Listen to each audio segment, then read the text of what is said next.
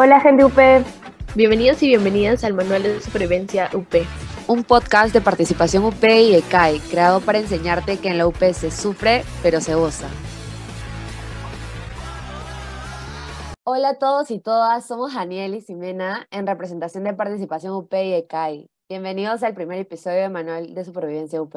En esta nueva edición del podcast buscamos dar tips, consejos sobre cómo sobrevivir en la UP y contar nuestras experiencias para que todos los estudiantes UP puedan aprender de ellas. Exacto, Daniel. Y antes de comenzar, eh, cuéntanos un poco de ti, no sé, en qué ciclo estás y qué cursos estás llevando, tal vez. Sí, sí, me, ah, bueno, yo estoy en negocios internacionales, estoy ahorita en tercer ciclo. Estoy llevando dos cursos fuertes, que es Eco 1 y Estadística 1. Ahí vamos. y los cursos un poco más tranquilos, ¿no? Pero que igual te demandan tiempo, que es investiga, investigación académica y funda marketing. Y aparte estoy llevando dos Fs, ¿no? Uno en la primera mitad y otro en la segunda mitad. ¿Tú qué tal, Silvia? Genial, mira, te cuento, yo soy de economía, estoy en quinto ciclo, estoy llevando micro 2, GRN, que es gestión de recursos naturales, Investiga también, aunque no creas, eh, dos selectivos de finanzas porque me estoy inclinando un poco a ese sector y ahí vamos sobreviviendo. ¡Hala, qué chévere! Entonces, ¿cuántos cursos estás llevando en total? Estoy llevando cinco cursos, tres de Maya y dos selectivos. Ah, ya, ya. ¿Y no has llevado ningún extra académico este, este ciclo? No, no quería saturarme tampoco. sí, es cierto, es cierto. Y bueno, Daniel, eh, hace poco estuvimos en parciales. ¿A ti qué tal te fue? Ahora hay varios cursos que ahora están dictando presencial y los exámenes también son presenciales. ¿A ti te tocó ir al UP para alguno? Sí, bueno, justo tuve el, el parcial de ECO 1. Se sintió rarazo porque solo conocía la universidad cuando había ido a recoger mi carnet. Y, bueno, soy cachimbo virtual, ¿no? Entonces, ya estaba todo emocionado. ¡Ay, qué mira! andaba mirando toda la UP con, con ojos de niño, ¿no? Pero el, el, ambiente como de estudio te pone en un mood de que tienes que estudiar sí o sí y al menos en el examen sentí que hasta me sobró un poco de tiempo porque creo que estaba tan concentrado en lo que tenía que hacer y en, cuando haces un examen virtual estás eh, desconcentrando porque pasa una persona, por la luz o porque tienes que pensar que por lo menos 10 minutos vas a destinar para convertir un PDF y para enviar, y la conexión, pero ahí era como que tú, tu examen y no tenías nada más, ¿no? Entonces, eso creo que fue una experiencia bastante buena, pero obviamente eh, hay mucho más presión cuando tienes un examen presencial, ¿no? ¿Tú has ido a dar algún examen o has tenido todos virtuales? Sí, te cuento, yo doy micro 2 en presencial y en verdad eh, tuvo sus aspectos positivos y negativos. Eh, por un lado, el negativo era de que me quedé en freeze 10 minutos al inicio del examen porque eh, revisé todo mi examen como siempre lo hago y eran nueve hojas, entonces no sabía por dónde comenzar. Y por ese lado sí eh, estaba en, en stand-by, pero el lado positivo es de que como los profesores están en el salón y los JPs también, pueden responder tus preguntas en el instante. En cambio, en virtual tienes que esperar me ha pasado, por ejemplo, en fundamentos de contabilidad, que he esperado como 20 minutos para que la profesora me conteste una duda y yo ya había pasado esa pregunta. Eh, pero en presencial sí es demasiado rápido y, eso es lo bueno. Aparte, como tú dices, ¿no? Eh, siento que me concentro también mucho más en el salón porque tienes todo el countdown en la pizarra y tienes, tienes tu lápiz y tu lapicero y tu hoja y solo te enfocas en tu examen. Y, y en verdad, el, también el lado positivo es que estás con tus amigos y después del examen o pueden llorar o pueden reírse del examen. Así que por este lado todo bien, creo, con Micro 2. Pero bueno, ya me dieron las notas y, y toca esforzarse aún más. Eh, bueno, también ahí en el salón, claro, te encuentras con tus amigos, tienes la profe, ¿no? Es, totalmente una experiencia diferente. y bueno, varios cachimbos creo que ya nos están dando las notas. Eh, creo que ya entraron notas de mate o todavía no. No sé, creo, creo que algunos sí, otros no. Y las notas de eco, algunos sí, otros no. Por ejemplo, hoy día a mí creo que me entregan notas de eco, ¿no? Estoy, estoy un poquito nervioso. Pero, ¿tienes algún tip sobre todo? Porque eco uno es como de los cursos más fuertes. ¿Tú en qué ciclo lo llevaste? Tranqui, tranqui, te va a ir súper bien. Yo lo llevé, por ejemplo, en el 2021, el primer ciclo virtual. Eh, yo fui parte del experimento que hizo, que hizo la UP Entonces, eh, siento que fue un poco, un poco fácil por todo el tema de que recién estábamos ingresando a lo virtual, pero por un lado difícil porque no sabían en cómo mandarlo en Blackboard o en Word o en solo documentos, scan. Entonces, en ese ciclo teníamos que hacer nuestros ejercicios en el Word, o sea, no podíamos tomar foto o nos tomaba muchísimo tiempo porque no sabíamos todo esto de las herramientas que ahora ya sabemos que usamos ahí los PDF, podemos escanear con nuestro celular. En ese momento, en esos tiempos COVID, no conocíamos esas aplicaciones, pero, pero en verdad, eh, con respecto a los tips de Eco 1, eh, yo sé que les va a funcionar bastante que se enfoquen en leer, porque eso sirve bastante para los comentes. En ECO 1 también se necesita hacer los exámenes, los exámenes pasados. Sí o sí te tienes que hacer varios para que te quede el chip de, de cómo se hacen los métodos de cada ejercicio. Y sobre todo, si tienes una duda, siempre, siempre pregunta a tu JP o tu profesor. Si sientes que tu profesor eh, es muy bueno en teoría, coméntale a tu profe. Y si sientes que tus JP tal vez eh, por ahí eh, en verdad manejan demasiado el tema de los ejercicios, también pregúntale. No te quedes con la duda porque eso es horrible, porque llegas al, a la PC y, y, en verdad justo esa duda te viene en, el PC, en la PC. Entonces, eh, esa es mi principal recomendación. Me ha pasado, por eso lo digo, y espero que a ustedes, no, a ustedes que están escuchando el podcast no les pase. Es cierto, justo eso, con esa duda que te queda, justo esa misma viene en el examen. Eh, porque me comentabas, ¿no? Que fuiste el primer ciclo virtual. Si no me equivoco, hay un ciclo que hasta ahora los JPs y los profesores dicen, ¿no? Hay un ciclo que no estudié nada de eso, de esos exámenes no estudié, porque fue una masacre, fue demasiado difícil nunca venir así. Sí, en verdad el 2020 fue como un periodo de prueba para todos los cursos y si un ciclo lo hacían fácil, el otro lo hacían como para biquear ese curso. Entonces, en, verdad, eh, por ese lado, eh, nos parece un poco macheteros para cada uno, pero, pero nos tenemos que esforzar aún así, o sea, si, no, si viqueamos, viqueamos con honor y la rompemos en nuestro segundo ciclo. Es cierto, es cierto. Y, sí, ahora otra pregunta, por ejemplo, yo estoy llevando ECO 1 y estoy dando ESTA 1, que son cursos como de números, ¿no? Bueno, combinado, ¿no? Pero tú que estás, llevando, que estás cursando economía, ¿Cómo haces para lidiar con dos, tres cursos de números en un ciclo, no? Debe ser una hazaña eso. Sí, es difícil, en verdad, sobre todo cuando son tres cursos. Con dos cursos me parece que es un poco más manejable porque tienes tiempo para organizarte aún más. ¿Verdad? Es súper importante que te enfoques en cada uno, que organices tus horarios para, para cada curso, porque cada curso tiene su metodología de, de, de poder estudiar y practicarlo, sobre todo en números. Así que por ese lado, yo pienso que sí los horarios son predominantes, porque si no, si te enfocas solo en un curso, luego eh, viene la PC del otro y, te quedas eh, porque no sabes cómo reaccionar ante, ante todos, los, todos los temas que se te han acumulado. Entonces, ese es súper importante, sobre todo organizar tus horarios para cada, para cada curso, cosa que no lo dejas al final, el curso que menos eh, lo sientes importante en verdad, eh, y sobre los tres cursos, yo creo que eso sí es para, para los cracks de cracks. En verdad, yo siento que tres cursos de números, como dicen, ¿no? por ahí he escuchado que le dicen los tridentes, las matemáticas, las ecos, y por ejemplo, en el primer, en el primer ciclo a veces te toca mate, eco y contabilidad, en verdad, muy fuerte, muy fuerte. Sí. Sí, en verdad es súper complicado. No sé si tú alguna vez has llevado ese famoso tridente o, lo llevaste el ciclo pasado, tal vez. No, felizmente no. me salvé. Pero he visto, cuando estuve entrevistando unos cachimos, eh, me decían, no, voy a llevar este mate, conta y eco. Y yo decía, ah, su madre, pobrecito. Porque o sea, es, es bastante fuerte, ¿no? Y sobre todo al inicio que te pongan así los tres, es como una cachetada decirte, oye, ya estás en la universidad por ese caso.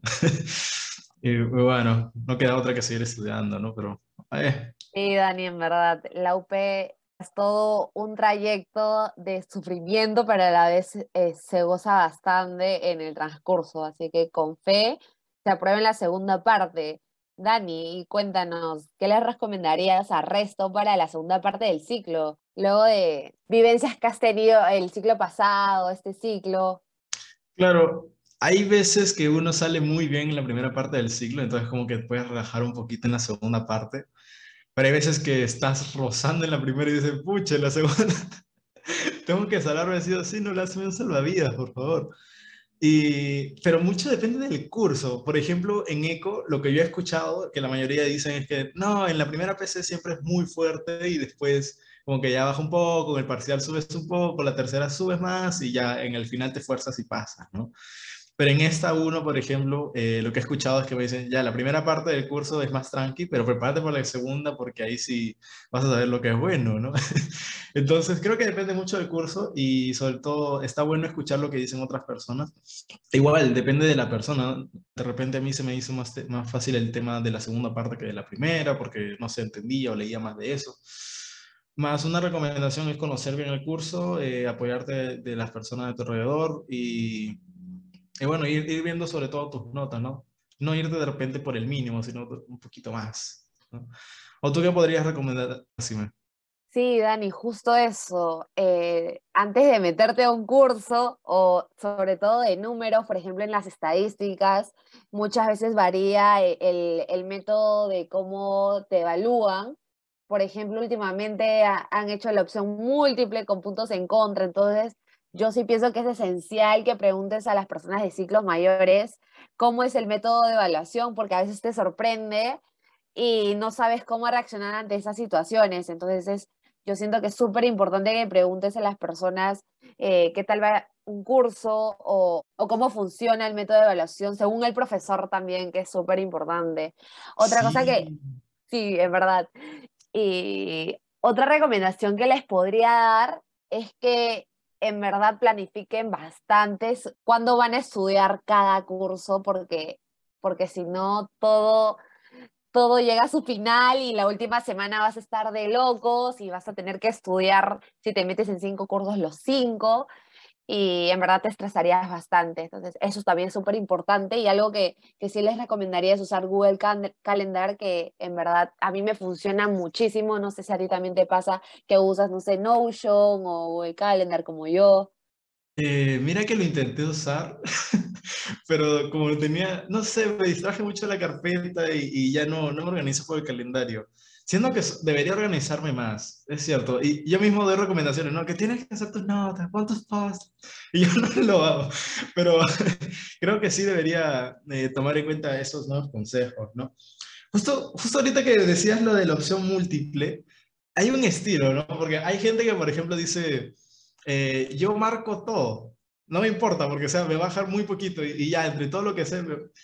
Y hay otra gente, hay otras personas que dicen, no, eh, yo voy a marcar solamente las que sé de verdad porque no quiero perder puntos. Yo he aplicado las dos. en una me salió bien y la otra me salió mal. Entonces, por ejemplo, en una eh, había, marcado, había dejado sin marcar una, una marqué mal, entonces me salió un buen puntaje. Y en otra oportunidad para el parcial de uno de los cursos, marqué todo y me dio eh, menos de la mitad al final, ¿no? Y encima me bajó puntos. Entonces me quedé, no, creo que me volveré a la otra estrategia, o más o menos, ¿cómo es tu estilo, Simi? Sí, opción múltiple en verdad depende de la suerte de cada uno. Me ha pasado que a mí me ha tocado las preguntas más difíciles del examen y a mis amigos les ha tocado los más fáciles, en verdad. No. Eh, mi estilo, mi estilo en verdad eh, creo que va por el, la segunda opción de, de, si no sé una pregunta, dejarlo de lado, porque en verdad yo no soy la persona más sortuda del mundo que digamos, entonces a mí sí me ha tocado hacer la primera opción a veces, cuando no sabía que se podía dejar en blanco, y bueno, me han macheteado horrible, entonces Pero... por ese lado yo ya no me inclino, me inclino más por el segundo, en verdad. Y Dani, Cuéntanos, ¿ya has llevado las lenguas? Porque creo que no, no hemos hablado de ese curso sí. que algunos, aunque no creas, eh, sufren en las lenguas, sobre todo en lengua 1 y nivel lengua, que es todo full teoría. Sí, es cierto. Eh, llevé las tres, sí llevé nivel 1 y 2. Eh, me fue bastante bien, en verdad, no, no me quejo. Solo hubo un parcial que creo que no entendí bien el, el, el enfoque y, y bajé mucho pero en general me ha ido eh, bastante bien en, esa parte de lengua. ¿Tú qué tal? ¿Cómo te fue cuando llevaste el curso? En verdad, yo lo llevé también en virtual, Vive Lengua, Lengua 1 y Lengua 2. Tenía la opción de llevarlo en verano, pero no lo llevé. En verdad, agradezco eso, porque Vive Lengua y, Lengua 1 es full teoría, entonces tenía que que practicar todas mis diapositivas. Eh, algo que sí recomiendo bastante es que se compren el libro de elementos de la gramática española, que ayuda muchísimo, en verdad, chicos. Eso sí, eh, es determinante que se lo compren. Y en lengua 2 es full práctica, full práctica. Y tienes que seguir todas las recomendaciones de tu profesor. Dani, ¿tú con quién lo llevaste? Lengua 2 lo llevé con el profe Quirós y que también lo había llevado con él en nivel lengua, entonces como que me gustó. Sí, genial. Y, y lengua 1, bueno, lo llevé con, el profe Tumi. me, pone, me, pone, triste cada vez que, que, entra en una conversación, pero bueno, eh, que tenía un tip para nivel lengua, que sobre todo es muy, muy de ejercicios, ¿no? De repente en lengua 1, lengua 2 es un poco más de leer, pero el nivel lengua lo que yo hacía, por ejemplo, era una vez que entendía muy bien la teoría, obviamente, prestaba mucha atención a las clases, eh, me reunía en grupo, ¿no? Así como cuatro o cinco personas y trataba de explicarle a ellos, o íbamos resolviendo exámenes eh, pasados juntos, ¿no?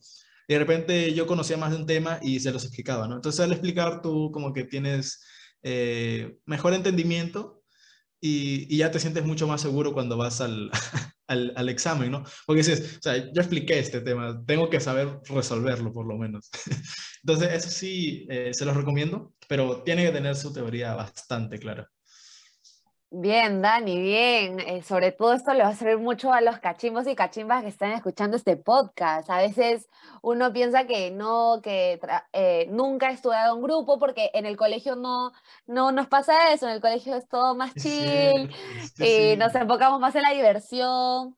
Pero en verdad funciona bastante estudiar en grupo, sobre todo cuando eh, no sabes algún tema y el otro es un crack en eso, entonces te pueden enseñar y, y como dice bien este, bien las frases que muchos profesores lo dicen, en verdad. Dicen que el enseñar es mucho mejor que tú aprender solito, ¿no? Porque enseñas a otra persona y ese tema se te queda aún más en la cabeza. Y yo creo que eso los cachimbos y cachimbas desde ya deben aplicarlo y no se van a arrepentir. Ahora que la UP ya tiene su aforo eh, al 100% y puedes eh, reservar un cubículo para estudiar en grupo, no importa si estás en cursos virtuales, en verdad, eh, con confianza, háblale a tus compañeros, hazte amigos, así se conocen más aún las personas. El estudiar en grupo te hace buenas patas, así que les recomiendo bastante. Escúchenos a Dani y a mí porque en verdad ya llevamos un poco de experiencia en esto. Ahora que mencionas lo de los cubículos, eh, cuando bueno, fui para Lima, yo soy de Ica, y para dar los exámenes parciales, y reservamos un cubículo, ¿no? Con una amiga. Y te ponen un mood totalmente diferente que cuando estudias en tu casa, ¿no? Porque tú ves alrededor y dices, ¡ala! Todos están estudiando, yo que voy a estar acá en el celular o conversando, ¿no? Tengo que estudiar sí o sí. Y creo que eso ayudó bastante, ¿no? Y sobre todo ahí tienes todas las herramientas para, para, para estudiar bien. Entonces, eh, reservar un cubículo, simplemente ir a la universidad para estudiar en cualquier parte, te ayuda mucho, mucho, mucho, mucho. Sí, en verdad, eh, eso es lo positivo que ahora ya estamos volviendo al, de nuevo a, a nuestra vida que era antes de pandemia. Eh, encima nosotros ni siquiera hemos vivido la, la, vida presencial en la UP y ahora ya lo estamos viviendo, menos mal, aunque después de dos años tarde yo, pero pero se pudo, se logró y en verdad eh, todas las oportunidades que ahorita nos está dando la universidad para poder eh, estar en los ambientes, estudiar, enfocarnos, porque en la casa muchas veces no se puede, porque hay mucha, o hay muchas personas o hay mucho ruido, o, o simplemente te desconcentras porque ya nos hemos acostumbrado a tener nuestra tele, nuestro celular al lado, nuestra compu. Sí, sí, sí. Ah, justo quiero hablar del último, el último curso, ponerlo en conversación eh, antes de ya casi cerrar. ¿Ya llevaste Info Nego? Porque quería hablar de Nive Info y después una comparación con, con Infonego. Lamentablemente no, pero está en mis futuros proyectos llevar Infonego, en verdad, es súper importante para la chamba. Sí, sí, sí, yo también ya José que llevar Info, pero ¿qué tal te fue en IBE Info? Porque a mí, o sea, me fue bien, pero es porque me pasaba horas de horas practicando. No sé, ¿a ti cómo fue tu experiencia? Igual, Nive Info es para practicar siempre. Eh, yo, eh, lo bueno de todo es que yo cerré antes del final, pero es porque yo sí chanqué demasiado con Nive Info, porque nunca en mi vida creo que en quinto de primaria me enseñaron Excel, pero suma y ya, la función suma, pero, pero nivel de info me chocó un poco al inicio. No, sabía nada de Excel, nada, absolutamente nada, pero, pero se logró, se logró. ¿Y a, ti, ¿Y a ti qué tal te fue? ¿Me dijiste ah. que mazo? No, sí, sí me fue bien, pero es porque le dediqué un montón de horas. O sea, por ejemplo, lo que yo hacía era, hacíamos ejercicios con el profe eh, durante la clase, ¿no? Entonces borraba todo y dejaba solo el ejercicio y me resolvía todo en la clase de nuevo. Igual con los parciales, ¿no? Me borraba todo y resolvía todo de nuevo. Era, creo que es uno de los cursos que más horas le dediqué, pero valió la pena porque creo que es, eh, me iba por uno o dos al parcial, al final, ¿no? Entonces, estuvo muy bien. Buenazo, buenazo. Ahora que, que ya hemos hablado de, de, muchos cursos generales que yo sé que les va a servir bastante nuestras recomendaciones, sobre todo porque ahora ya estamos volviendo a la época presencial y, esperemos que les, que les vaya a funcionar, sobre todo en esta segunda parte del ciclo que tenemos que sí o sí levantar nuestras notas o si estamos bien, igual seguir esforzándonos más para sacar un buen ponderado y así sobrevivir en las clases de la universidad. Es cierto, esta semana post parciales le he sentido como de nuevo un inicio de ciclo, ¿no? Porque es como que tuviste una semana fuertaza y después vienes y como que, ah, ok, ya todos empezamos de nuevo, vamos a ver el sílabo de nuevo. Pero sí, eh, la recomendación es ver nuestras notas, hacer un análisis de nuestra primera parte del, del, de los cursos y ver qué es lo que nos toca, ¿no? De repente ahora vienen más trabajos o vienen menos PCs. Entonces ahí hay que hacer nuestras estrategias para llevar una buena segunda parte del curso y seguir esforzando, ¿no? No, no, no hay muchas otras opciones. Sí, gente, así que ah, no se rindan, sigan en el trayecto porque solo se determinará eh, cuando se vea la nota final. Antes, no, no hay forma en que miremos atrás y tenemos que aprender de nuestros errores y sobre todo esforzarnos al máximo para tener los resultados que esperamos. Es cierto, entonces muchos ánimos y bueno, Gracias, Sime, por estas, todas estas recomendaciones, esta plática chévere que hemos tenido. Con esto cerramos el primer episodio.